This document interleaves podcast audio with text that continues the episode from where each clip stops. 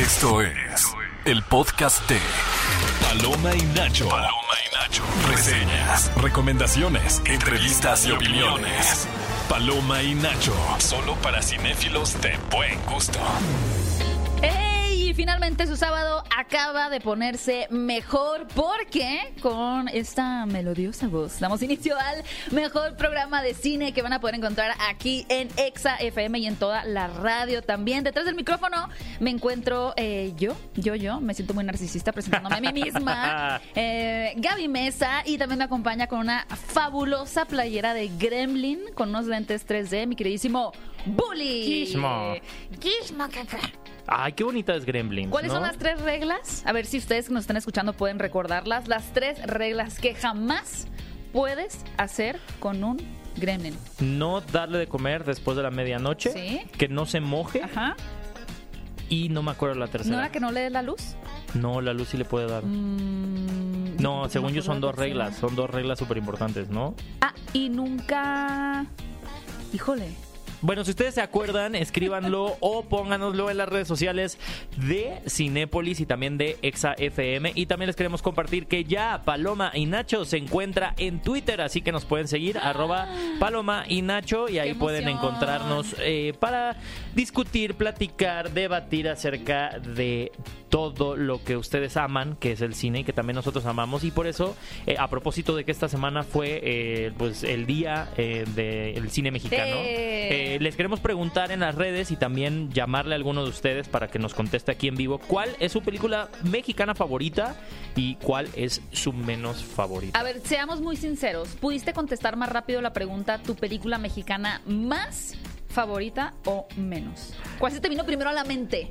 La menos favorita. La menos. ¿Sí, ya, ya la tienes entonces? Claro, Venga. presencias de Luis Mandoki. Yo no sé qué estaba haciendo ese señor cuando decidió dirigir esa película. Esa es la es peor, peor película, película. mexicana que he visto en mi de las ni siquiera mexicanas, de las peores películas que he visto en mi vida. Y de las mejores películas que he visto mexicanas, fíjate que me gusta mucho Ya no estoy aquí. O sea, modernas, o sea, me gusta mucho eh, Hasta el viento tiene miedo del maestro Tabuada, eh, me gusta mucho, mm, estoy pensando, fíjate que hasta esta, esta película de Itumá también, o sea, me encanta, y tu mamá también me fascina también, me gusta muchísimo, o sea, como que me marcó muchísimo, como que las favoritas siempre recuerdo, no que yo diga, ah, son una joya maestra de la cinematografía, pero sí son películas mexicanas que me han marcado, como también Cindy la Regia, amo Cindy la Regia.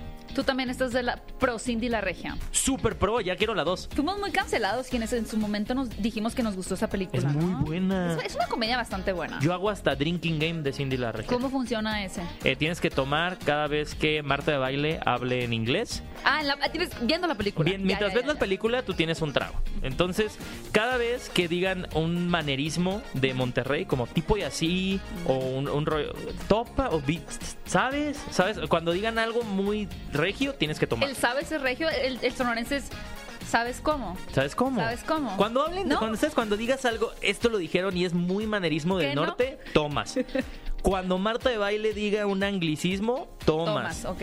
Cuando la Cindy no sepa qué hacer con su vida amorosa, ahí es tomas, Tomas, también. Ok. Wow, gran drinking game de Cindy la Regia. Uy, acabas, no les quiero aquí contar, ¿eh? En Paloma y bueno, como dice mi y queremos que ustedes también nos digan cuál es su película favorita mexicana y la que menos les gusta, pero también para que participen ustedes para ganarse unos boletos para irse al cine que esta semana llega cartelera de Cinépolis. Ahí les va, chéquense nada más. Blue Beetle, la nueva película del DCU. Drácula, Mar de Sangre. Esta película que me pone muy nerviosa que se llama Desastre 500 Ay, a mí metros bajo tierra. qué tensa. Y para los amantes de Metallica, atención porque también llega a sala de cine Metallica M72 World Tours. Estén súper pendientes de esto, pero... Sueño en otro idioma.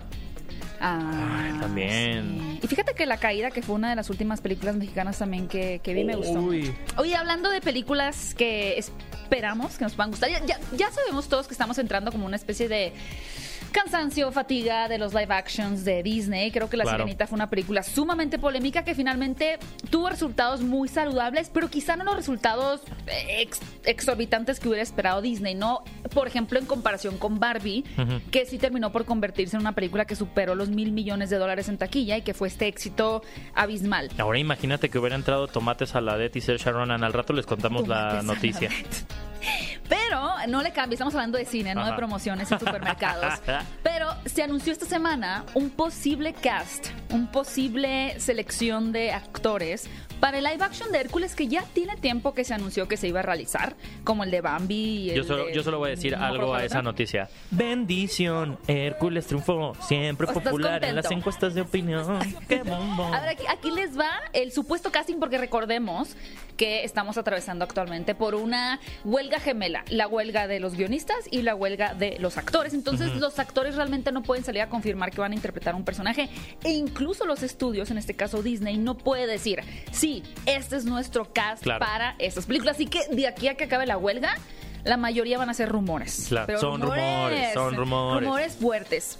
Y el rumor dice que Danny DeVito, quien además dio la voz, según yo, en la, Ajá. en la animación de Hércules, daría vida a Phil, que Sí. es este, ¿cómo se dice? No es un centauro, que es como un Ay. mitad cabra de las patas. Esto es chupacabras, ¿no? Es como, de que- como la teoría esa de. No sé si te contaban del niño del casino del diablo. Que bailó con uno, que se escapó de su casa, la muchachita, y que luego le vio las patas y eran de cabra. y No me bueno, acuerdo, Phil. Phil, de Hércules qué especie es, pero... Pues que es de la mitología, o sea, pero no, no recuerdo exactamente tampoco qué es. Pero bueno, una de las anuncios que ya se esperaba mucho. Es el, el de Alien, que a propósito de que hoy es Día Mundial del Amante, se va a llevar ese papel, que es nada más y nada menos que Ariana Grande. Ariana Grande. La que está en boca de todos por ser una gran amante.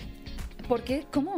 Pues no sabes todo el chisme ¿No? que hay de Ariana Grande, que es el... O sea, a ver, en- entre ellos dos, entre Ariana y quien va a interpretar a Buck, que también interpreta a Bob Esponja en el musical de Broadway de Bob Esponja. Tú estás hablando, ya te saltaste la película de. mm, The Wicked, sí, Wicked. sí, el que Ajá. está... Ajá, se conocieron en el set mientras perdí. grababan Wicked Ah. y empezaron a andar los dos con novio y novia. ah, hoy es el día. de- hoy es el día. Por eso estoy diciendo, hoy es el día del amante. Del amante. Ah, ok, ya entendí. Por eso lo Es relacioné. que también es el día del orangután y de la fotografía, entonces no sabía que estábamos relacionando la noticia. Hoy es No, el- pero, es pero a ver, ya regresando a Ariana Grande, se rumorea que ella va a interpretar a Megara.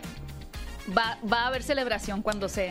Sí, ya hoy es- ya canta la de No van a oír que lo diga o no. Ariana Grande no canta, de hecho, una canción de Hércules en este disco de Disney. Sí, de hecho canta esa canción. Ah, ok. Entonces ya, el casting ya lo está, hizo. Ya era para ella. El casting ya lo hizo. Y finalmente lo que muchos así están esperando la expectativa, porque por mucho tiempo se... mm, No era un rumor, pero creo que muchos fans apuntaban a que Michael B. Jordan podría ser un, un buen... eh, Por. Elegido. ¿Por qué? ¿Por qué no? ¿Por qué? Porque es hermoso.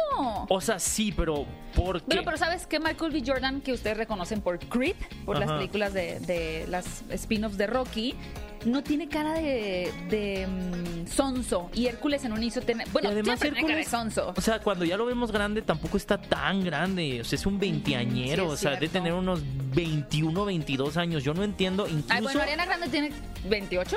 Sí, pero Ariana Grande se va a ver bien. Bueno, pero Megara con- se veía como cuarentona, Ah, ¿no? o sea, se veía como mil. Es que Megara se tiene que ver más madura porque se ve que tiene como más experiencia que Hércules y por eso también lo, lo atonta, lo trata. Lo mangonea. Ajá. Feliz día del amante. Y tú verías a un Taron Egerton que también se A ver, rumorea pues, ni para ser. Hércules. A ver, el rumor es que Taron Egerton, a quien conocemos por haber dado vida a la versión de Elton John en su biopic de. mm, Ay, ¿cómo se llama? Ro- Rocketman. Ajá. Y también eh, Taron Egerton lo conocen por Kingsman. Él Sí. es el protagonista de Kingsman, para que le pongan cara. Eh, Y, y también por ser un chango. Eh, ¿Dónde es un chango? En la. Él hace el doblaje de Sing.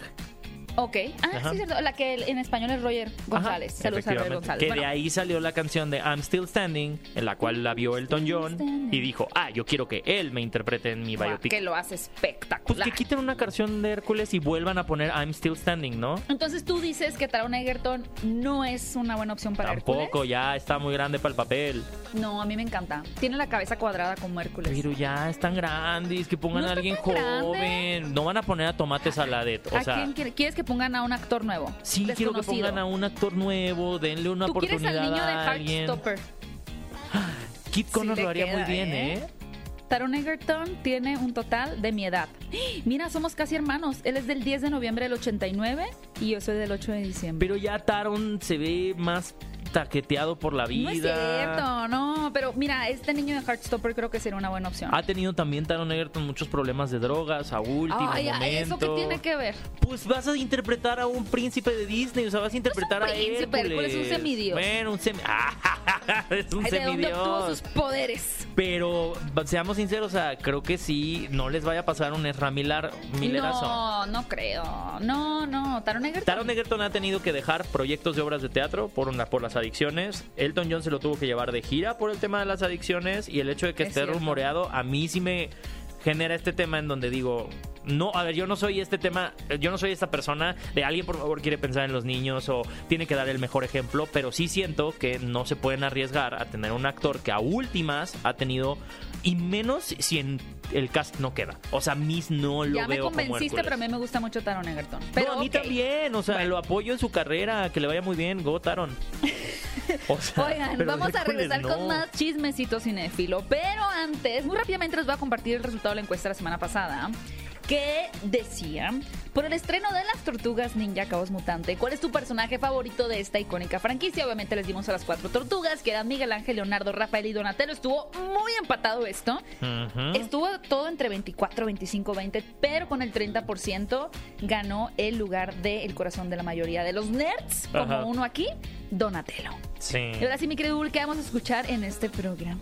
Vamos a comenzar escuchando esta canción que forma parte del soundtrack de Blue Beetle, muy latino, que es Mick Mill, Uptown Vibes, featuring Fabulous y Anuel AA. Así que vamos a escuchar esta canción y regresamos. Esto es Blue Beetle. No, esto es Paloma y Nacho. Estás escuchando el podcast de Paloma y Nacho. Y amigos, ya estamos de vuelta en Paloma y Nacho. Este es su espacio cinéfilo donde vamos a poder intenciar, conocer todo el chisme y también los estrenos que llegan a la cartelera de Cinépolis. Y sobre todo, pues hablando de intenciar, les hicimos una pregunta en el bloque pasado y contestando también a una pregunta que tuvimos como eh, ¿qué era Phil, el, el de Hércules, este personaje que es mitad hombre y mitad cabra? Ya descubrimos, es un sátiro. Es un sátiro. La forma para cuando ustedes estén en una fiesta aburridos y quieran conquistar a alguien, le preguntan, ¿tú sabes cómo se llama? La especie que la es cosa la esa cosa- que sale en Hércules con patas de cabra y Ajá, mitad porque no es un minotauro, no, no, no, es un sátiro. Es un sátiro. Es un sátiro. Mitad cabra, mitad hombre. Y hablando de mitades, aquí se va a dividir la audiencia porque les preguntamos cuál es su película mexicana favorita y cuál es su menos favorita. Y por eso tenemos una llamada de ustedes. Hola, hola. Hola, buenos días. Buenos días, ¿con quién hablamos? Con Julie. Julie, ¿cómo estás, nombre. Julie? Hola, qué bonito nombre. Gracias, estoy bien. Oye, muy buenos días y obviamente en conmemoración que fue el Día Internacional del Cine Mexicano, te queríamos preguntar, ¿cuál es tu película favorita mexicana? ¿Y cuál es tu menos favorita? Pero comencemos con la favorita.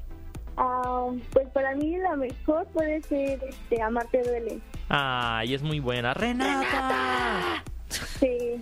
Todavía seguimos Es- sufriendo. Sí, es muy icónica. Amarte Duele. ¿Cuál es tu escena favorita de Amarte Duele? Eh, cuando la cuando la va a ver a no es cierto cuando A la marca central de auto... Ah. Mm, cuando le marca igual en la radio y le pone la canción ah, es verdad, es verdad. También hay un drinking game muy bueno de Amarte Duele. Luego nos juntamos, Julie, así No Gaby, sabemos si Julie y Julie es yo, mayor de edad. para, para Sí. jugar este drinking Ah, game. si bueno, no, sí, pues sí. un agua de horchata. Oye, y ahora, eh, ¿cuál es tu película menos favorita mexicana? Ah, sinceramente puede ser la de oh, ¿cómo se llama? Es tan mala que... la de Todos caen Todos. Esa es. Marty Gareda. Mira, tiene Ajá. dos películas en el top con Marty, Mare- Marty Gareda. Y Omar Chaparro. Es que es muy versátil. Ay, la esta- Chaparro. Sí, es muy versátil. Tienes eh, una Marty relación amor-odio entonces con Marty Gareda. sí Oye, Yuli, que- pues o- obviamente queríamos eh, que no te quedes este fin de semana que se conmemora el cine mexicano, aunque creo que no tenemos estrenos de películas mexicanas este fin de semana en la Este cartelera, pero te queremos invitar un pase cuádruple para que te lances a Cinépolis. Wow. ok Oye, Yuli, muchísimas gracias por marcar y disfruta tu sábado. sí claro Oigan amigos, y ahora sí seguimos entrando en discusión y yo antes de pasar a la, a la nota que tenemos acerca de Sound of Freedom, que ya casi se estrena, eh, ¿tú no crees que a. Rachel Segler, Sí. la actriz que va a interpretar a A Blancanieves, quien vimos en West Side que Story. vimos en West Side Story, Y recientemente en Shazam como una de las hijas de Era, no, arte. No, ah, no, ahorita nos acordamos de qué, pero Una de las semidiosas, una de las diosas. ves que ahorita está en el ojo del huracán por sus declaraciones y están diciendo que ella está arruinando la película y cómo ¿Por qué arruinaron no? película. que me perdí ese chisme, por eso quiero que tú me lo cuentes. ¿Por qué están diciendo que ella está arruinando la película? Porque Ah, por hablar. Porque una Por mujer no la- puede hablar. por lo de porque la una huelga. princesa de Disney, eh, ¿cómo, cómo? Ya. ¿Cómo una mujer puede ser vocal? No y sabía yo, que era yo- por eso Yo lo que iba a decir es que todos estos grupos como de extrema derecha que están ahorita atacándola, le están haciendo el mismo tratamiento que le hicieron a Brie Larson Ah. cuando sacó Capitana Marvel. Contexto. Eh, se está llevando a cabo la huelga de actores, lo sabemos. Ajá. Lo seguiremos diciendo hasta que se acabe esta huelga, que somos optimistas, ¿verdad? Pero ya dijo que si ella iba a estar parada con un vestido de princesa 18 horas en un set, ella necesitaba cobrar cada centavo de esa película cuando se viera en streaming, ¿no? Las veces que se reproduzca, yo quiero mi dinero. Y se empezó a criticar que privilegiada, Ajá. que cómo podía decir eso cuando hay gente que o no tiene trabajo o le cuesta mucho más trabajo y ella es una princesa de Disney. Pero esas son las excusas que le están Pero al poniendo final ella es, un- alrededor es la voz de, de, de todos los de la huelga, ¿no? No es que ella personalmente diga, No, ella está parada ahí marchando, protestando y, y yo lo único que quería hacer resaltar es que eh, tomemos nota de que le están haciendo lo mismo que le hicieron a Brie Larson cuando mira, salió te, voy a- te lo voy a poner muy Marvel. fácil. Si Tom Holland hubiera... Bueno, Tom Holland porque siempre lo atacan. Dime otro actor de Marvel muy popular. Sí, Robert Downey Mm, Jr. Si Robert Downey Jr. hubiera dicho lo mismo, yo con mi traje de... No lo hubiera... Nadie lo hubiera dicho. Nadie, y hubieran dicho, oh sí, grande, eso es un genio, millonario, playboy, filántropo. bueno, ya, O pasemos Tom a otro Hiddleston, tema. digo, lo queremos mucho, pero Sí. si hubiera dicho lo mismo con Loki, no lo, no lo estarían criticando. Claro. ¿O sabías que Mark Ruffalo improvisó todas sus escenas? Ay, me encanta. Me encanta cómo le está sacando la vuelta a la noticia que sigue. No, no, no, no, no. A ver, la siguiente noticia habla acerca del director de Sound of Freedom. Que, Que ya muy pronto llega Que como a. AMLO dijo, no estoy escuchando. Tampoco me no, enteré de no eso. escucho, no escucho. Y entonces eh, dice que no tenía ni idea de que pues hay ahí una, un tema político con la película, que no tiene idea, que él solo quiso hacer una película acerca de la trata de blancas. Es un poco hacia eso va la noticia, que él ignora la conversación pública y política de la película, él solo hizo una película. Ah, Ya sabes que a veces uno hace una película porque te despiertas el sábado y dices, ¿qué voy a hacer hoy? Lo Voy a hacer una película. todo. Voy a hacer una película. No es así. Y entonces que ya llegó eh, el productor de esta película a decirle que sí se unían para eh, tratar eh, el tema y llevarlo a la pantalla grande y pues que él, él solo está llevando su directriz y su amor por el arte para hacer una película porque se puso a investigar mucho el tema de la trata de blancas y de ahí sale, la- por lo menos de él, su idea de Sound of Freedom. Ok.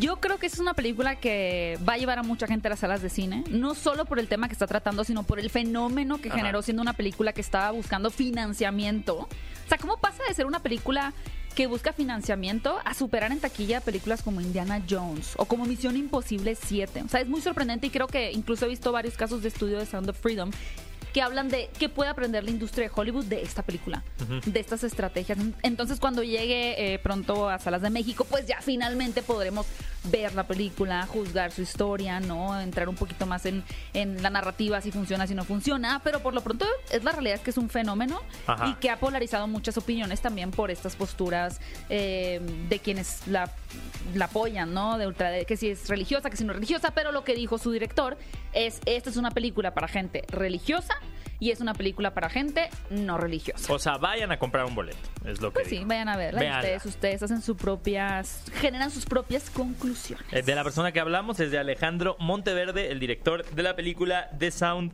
of Freedom. Oye, nos brincamos la encuesta de la semana nueva. En el Ah. bloque pasado les dijimos que Taron Egerton eh, es un candidato para ser Hércules, Ariana Grande Megara y Danny DeVito, Phil.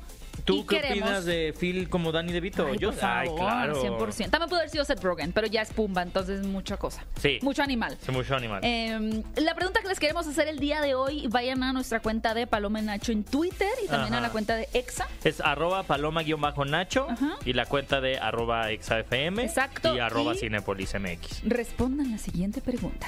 ¿Te emociona el live action de Hércules? Opción sí. Mucho. Más o menos o cero. O sea, sí, uh, Te voy a decir más la o verdad, menos, no me, cero. Sigo siendo víctima de Mickey Mouse. Ah, a mí me emociona muchísimo. Me emociona mucho. Claro. Pero ¿sabes qué? Eh, estaba hablando hace poco con, con un amigo. Estamos llegando a un punto en donde la nostalgia ya no es redituable. Lo vimos con Flash. Tenías a Michael Keaton regresando como Batman y la película fracasó. Pero hay puntos de la nostalgia en donde todavía vamos ahí como, como borreguitos. Sí. Por ejemplo, Blancanieves a mi gusto no genera esa expectativa. No. La Sirenita sí. Claro.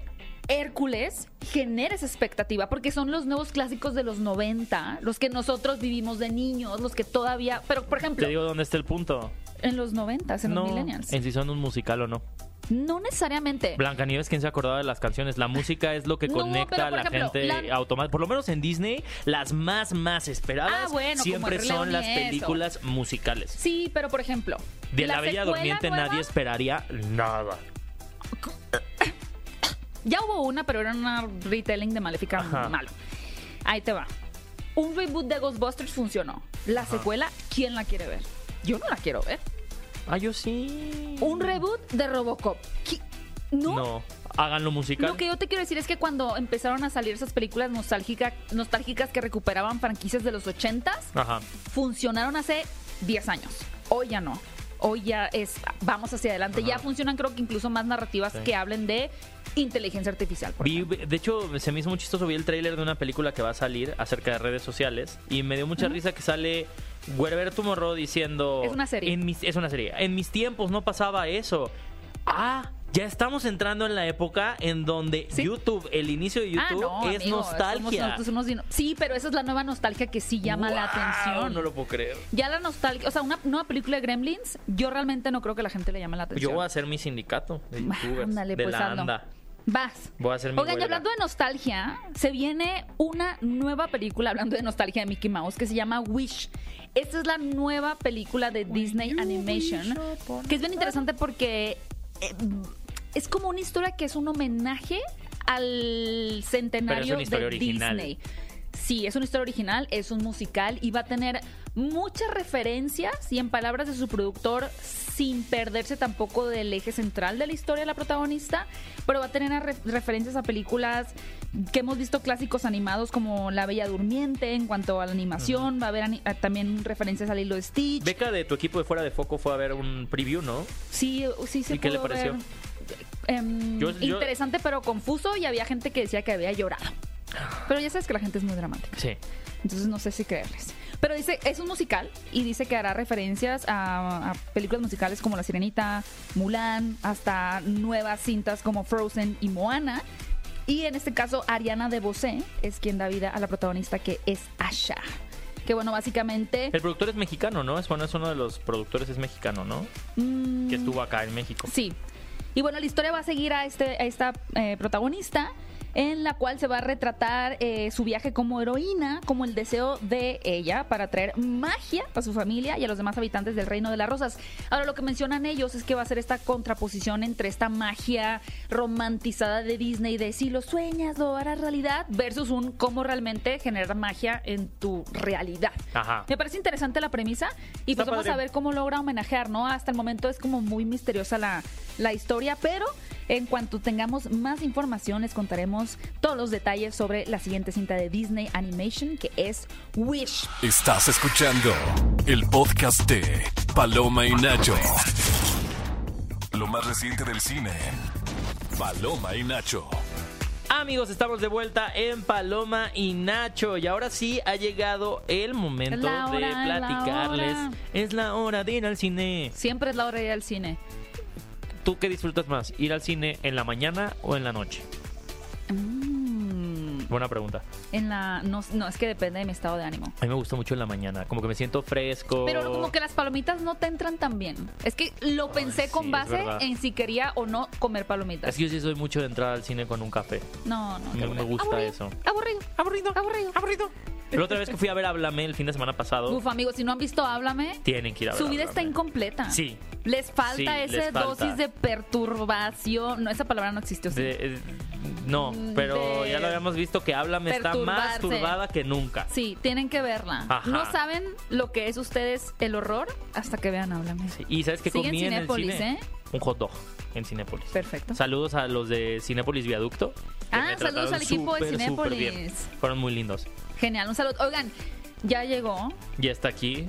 la segunda película oficialmente que arrancó el DCU. Ya me corrigieron en Twitter porque yo me equivoqué. Puse el otro día un tweet que hablaba del DCEU. Ah, porque ese es el Y me extendido. dijo, "No, ese ya está muerto. Y yo dije, pues sí, tienen razón. El DCU es el... Sí, el extendido es el que ya No, este se es el acabó con Black Adam. Ese ya el terminó. DCU. El DCU. Vamos a ponerle el DCU. Ajá, que es el nuevo liderado por James Gunn y Peter Safran. Ajá. Entrega su segunda película con este título que es Blue Beetle, Ajá. que es un superhéroe que fue creado como en los 40. O sea, realmente uno se pone a pensar en cuándo crearon a personajes de esta de esta casa de DC y tienen décadas y décadas. Me dio mucha décadas. risa ver cómo lo habían puesto en Smallville hace muchos años. No estaba tan mal, ¿eh? Está chistoso. Smallville fue una gran serie para introducir a gente al mundo de superhéroes y sobre todo para abrir la puerta a personajes poco conocidos Como Blue Beetle. como Blue Beetle. Y... ¿Qué es Blue Beetle? Ajá, exacto. Justo es Blue lo que tenemos que hablar. Es eh, siempre ha tenido Mitosis es... Mitosis es Saludos a Clarisa, lo explica todo, amigos.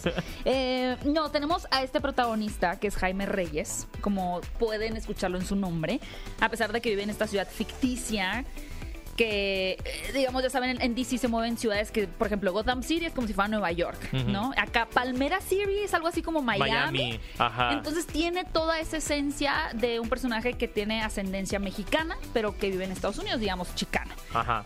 Y desde los cómics, lo que han intentado hacer con este personaje es resaltar estos atributos culturales, ¿no? La familia, la identidad. La como- familia. la familia, sí, Toreto está, pero mira, Ajá.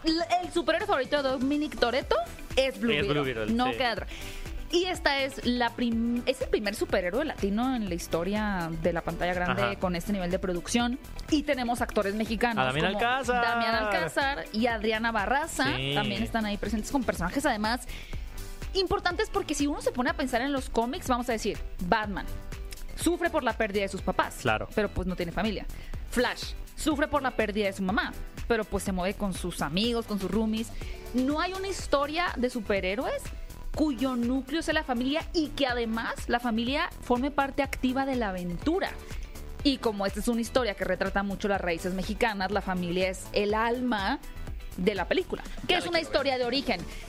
¿Qué pasa con Jaime Reyes? ¿Cómo se convierte en Blue Beetle? ¿Cuáles son sus superpoderes? De hecho, el miércoles pasado sacamos un podcast hablando acerca de Blue Beetle Así y de es. detalles curiosos que si ustedes lo quieren ver, vayan a las aplicaciones de podcast, búsquenos como Paloma y Nacho y ahí también van a encontrar este programa en su totalidad al finalizar. ¿Y sabes qué combina muy bien para ir a ver Blue Beetle? Yo sí sé.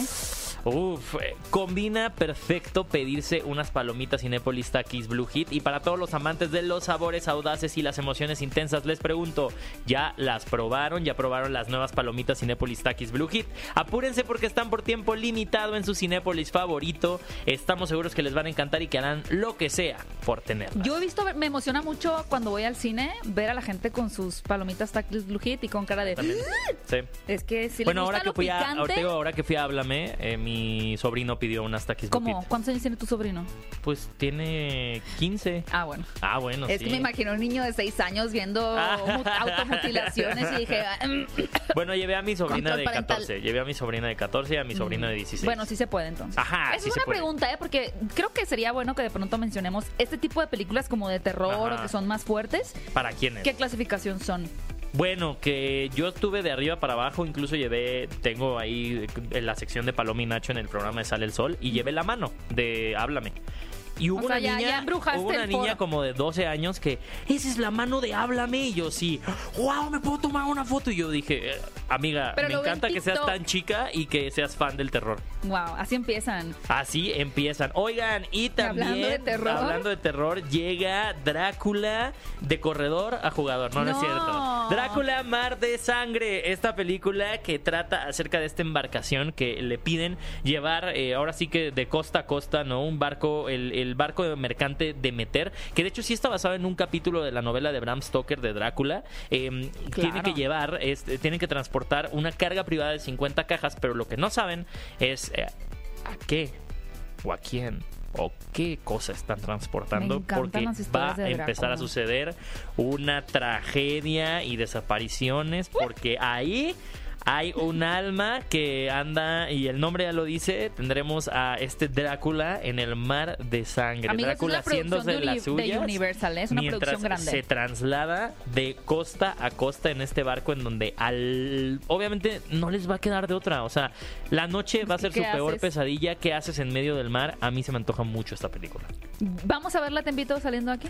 Sí, vamos. Sí. Me late. Sí. Oigan, y también nada más les quiero recordar que vamos a tener una entrevista con Ángel Manuel Soto, el director de Blue Beetle, que ya está en cines. Ya no se puede decir 17 de, de agosto solo Sí, en cines. ya fue 17 de agosto. Ya fue solo en 18, cines. ajá. Entonces eh, vamos a tener eh, esta entrevista hecha por Brenda Medel. Oigan, y hablando de desastres en el agua con Drácula, también llegó una película, es que Ay, no. uno dice, híjole, qué ansiedad, Esta sí es la película de qué ansiedad. ansiedad por los personajes, desastre, no, pues ya, o sea, desastre, 500 metros bajo tierra, es una película surcoreana. Yo no me imagino. O sea, Entonces, imagínate. Es un socavón. Te acabas de mudar. Sí. haces tu fiesta acá para toda la familia, el pachangón, Ajá. y de la nada llueve, ya sabes que, y sabemos que las Ya películas...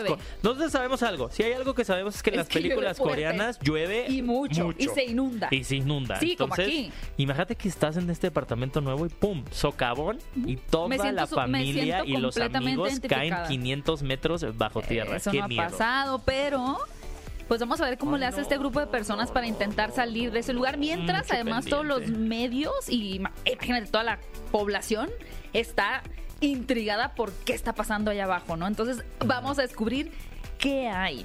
500 metros bajo tierra y cómo es que estos personajes intentarán salir.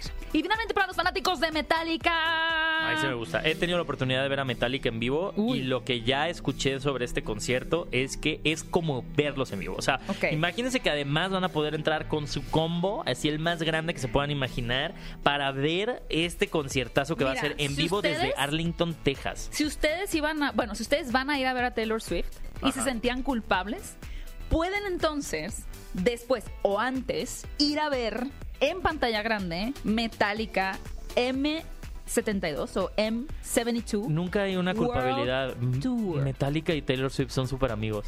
Sí. No hay, ni siquiera son opuestos.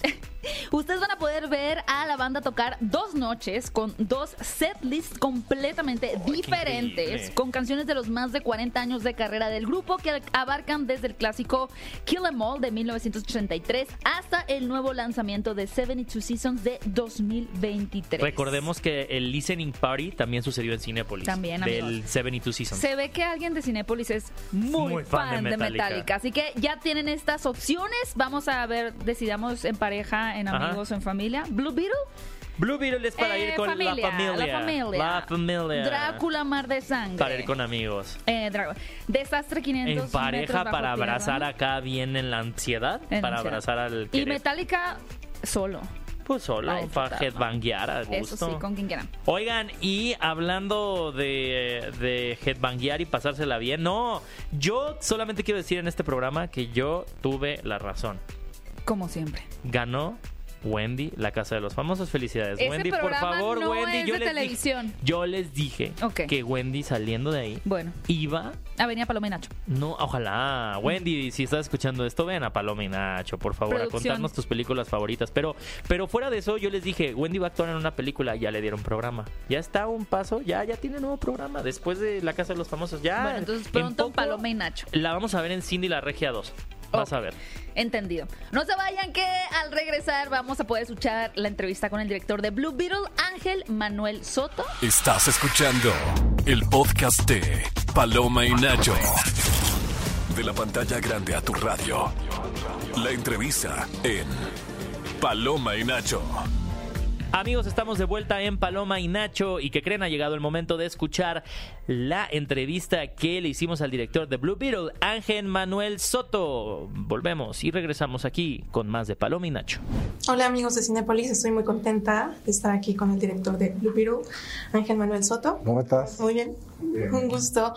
Oye, eh, bueno, primero que nada quiero preguntarte, más allá de que tú eres el director, ¿consideras que esta película es única en su tipo? Y lo digo porque pues obviamente está como fuera de los clichés de los superhéroes, de identidades secretas, es superhéroe solitario y más bien Jaime pues tiene una familia detrás de él. Sí, yo pienso que hay muchos factores que la, que quizás eh, encuentra una voz única y, auténtica ¿no? a su experiencia. Eh, es algo que quisimos hacer desde un principio, dado que pues, es la primera vez que se presenta un héroe que no solamente el actor es latino, sino que el personaje es latino, que el personaje es el titular y que toda su familia también está presente y toda su familia es latina. So, queríamos hacer, explorar maneras de contar la historia que nos creara una nostalgia a lo que nosotros nos, nos criamos, tanto el escritor Gareth Donald Coser como yo. Y al trabajarlo juntos de esa manera, pues salió el, lo de pues, la, la, el secreto no es un secreto, eh, ocurre frente a la familia, la familia pues ahora es parte de esta aventura. Eh, porque para nosotros, nosotros nuestra experiencia con nuestra familia es que nuestra familia es bien metida, ¿no? es bien presentada, eh, bien difícil esconderle secretos a nuestra familia. mamá siempre se entera. Y jugando con eso, pues dijimos, pues esto ya de por sí empieza a cambiar un poquito esos tropes de, de la identidad secreta de los superhéroes. Oye, hablando de los lazos familiares, hay una escena que a mí me gustó mucho, que es cuando el papá de, Jaime le dice, también Alcázar, le dice que cuál es su propósito en esta vida. Y siento que es una pregunta que todo el mundo siempre nos hacemos en algún punto de nuestra existencia. Entonces, quiero preguntarte si tú realmente crees que todos estamos destinados a cumplir un propósito en nuestras vidas. Yo pienso que el, la relación que tenemos con la palabra propósito a veces está un poquitito distorsionada. Eh, y a veces el propósito no es necesariamente una meta, es, eh, es un camino. Y, y, uno, como en la película, el hecho de que yo no sé, pero ahora mismo, mi propósito ahora mismo es estar aquí contigo. Y cuando tú lo ves así, estás más en el presente y empiezas a, a, a vivir más en el presente, te das cuenta que el propósito, pues, no es una meta inalcanzable, es algo que estás cumpliendo todos los días. Y, esa relación con, con ese, ese, llamado, ese propósito, pues empieza a cambiar cuando ya deja de ser un, un fin material o una meta. Empiezas a disfrutarte el camino y te das cuenta que la meta pues simplemente es una, una excusa para el resto de la jornada. Y ahí como que lo encuentro más interesante. Ok, oye, y bueno, a mí me encantaron las referencias de la, de la película, o sea, me reía carcajadas. Y obviamente quiero pensar que durante la producción hubo una lluvia de ideas de muchas referencias que supongo que querían incluir en la película.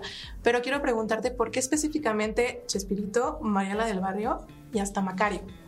Pues mira, eh, Mariela del Barrio pues definitivamente es es un programa que nunca pudimos escapar desde chiquito, por lo menos en mi caso. Eh, mi abuela siempre la veía y siempre que estábamos en casa de mi abuela, pues había que ver María del Barrio. Este, si queremos ver otra cosa, teníamos que esperar. O sea, eso era como tiempo sagrado. Eh, y pues ese, ese sonido, ese jingle, pues para nosotros es, todo para el escritor y para mí, ese jingle era un recuerdo de, de esos tiempos más sencillos y, y, de esa calidez del hogar.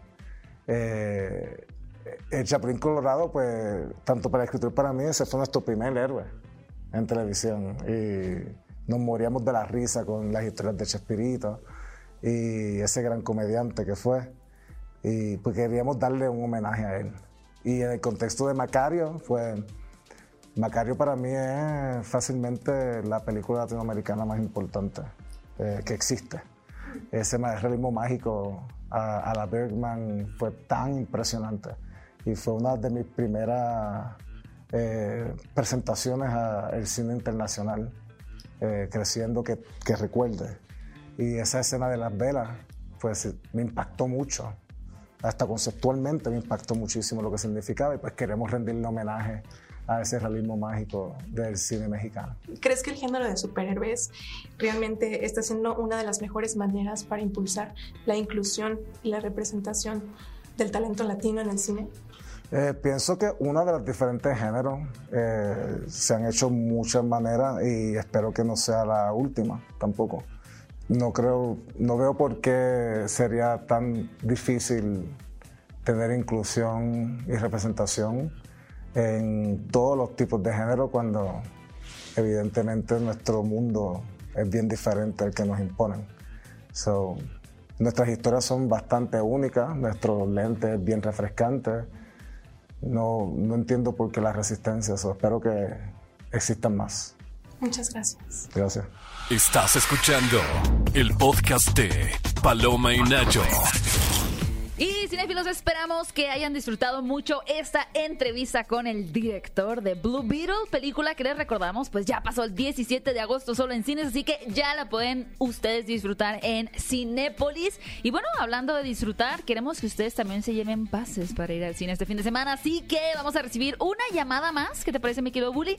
Para hacer con un este fanático de este programa, de Paloma y Nacho. Yo quiero ver lo que va a decir, porque Eric está en la línea. Eric, ¿cómo estás? Hola, ¿qué tal? Buenos días. ¿Qué Hola, onda, Eric? Eric? Buenos días. ¿Cómo Oye, de mira, lo que nosotros te queríamos preguntar, estábamos preguntando la película mexicana favorita, pero yo quiero empezar con la que menos te guste. ¿Cuál es la película mexicana que menos te gusta? Pues actualmente las que he visto, la que menos me gustó fue la de No Manches Frida. Pues sí. Pues- ¿Pero la 1 o la 2? Pues las dos. No manches Frida 1 y No manches Frida 2, Paraíso Destruido. Oigan, ¿qué traen contra Marta y Gareda? Eh? Porque la llamada anterior también fueron la positiva, Marte duele, en el lado positivo, Ajá. y la negativa, todas caen. Y ahora la negativa es No Manches Frida. Que traen contra el manager de, de Marta y de Gareda. Marta y ¿Y Gareda. tu positiva cuál es, Eric? La Mi favorita. positiva, pues sería la de Roma. Ah, Ah, ¿por qué te gustó. Roma? Pues me gusta mucho porque te tocan temas como actuales, que justamente como el tema de la sociedad y todo ese tema como, como en realidad es México y no caen como en un cliché como tan de En las de, estereotipos. de humor, exacto. O sea, ¿qué te, o sea, a ti el cliché de México es el que te puede hacer como un O sea, un apagón cliché de la Roma expectativa. estereotípico. Eh, pues en Roman eh, no, o sea, digo, en cuanto a la de más de esas películas a lo mejor de, de risa o, o más de humor, eh, como caen mucho en un cliché como de mexicano y como de ese humor que la verdad es que luego a veces no me gusta tanto. Ok, ok. Muy bien. Oye, pues estuvo muy bien fundamentado tus preguntas. Sí, Eric, y por tus eso preguntas, tus respuestas, respuestas, y por eso te queremos dar un pase para que surjan más preguntas un pase y más cuádruple. respuestas. Un pase, sonó como que le cuádruple. ibas a dar uno nada más. Ay, no, pues que se emocionara con uno y ya luego iba a ser la sorpresa de, ¿qué los cuatro. dijiste? Son cuatro. Oye, Eric, Ay. muchas gracias por habernos llamado aquí a Paloma y Nacho, por compartirnos tus gustos cinéfilos en el cine mexicano. Y pues esperamos que disfrutes mucho la película que escojas. Claro. Este fin de semana. Excelente, muchas gracias. Gracias, Eric. Oigan, cinéfilos, y hasta aquí ha llegado el programa de Paloma y Nacho. Recuerden que si van a Cinépolis y escuchan nuestras voces o nos ven en la pantalla, Ajá. etiquétenos en una historia en Instagram. ¿Cómo te pueden encontrar, mi querido Bully, en las redes sociales? A mí me encuentra como arroba Héctor Trejo y a ti, Gaby. Ahí me encuentran como arroba Gaby Mesa 8, Mesa con Z, también arroben a Cinépolis y les recordamos que pueden escucharnos en el formato de podcast. Todos los miércoles tenemos un episodio nuevo y pues tenemos un montón de episodios ya disponibles también en las diferentes plataformas Hombre, de podcast. harto para que, para que cuando manejen, van al gimnasio, caminan en la calle, para todo. Todo, todo. Cuando le rompan el corazón, pongan Paloma y Nacho. Y les recordamos que nos escuchamos como siempre en punto de las 10 de la mañana aquí en Exa FM 104 104.9 104.9 en este programa que fue Paloma, Paloma y Nacho. Esto fue el podcast de Paloma y Nacho. Paloma y Nacho. Reseñas, recomendaciones, entrevistas y opiniones. Paloma y Nacho. Solo para cinéfilos de buen gusto. Escúchanos en vivo todos los sábados a las 10 de la mañana en Nexa FM 104.9.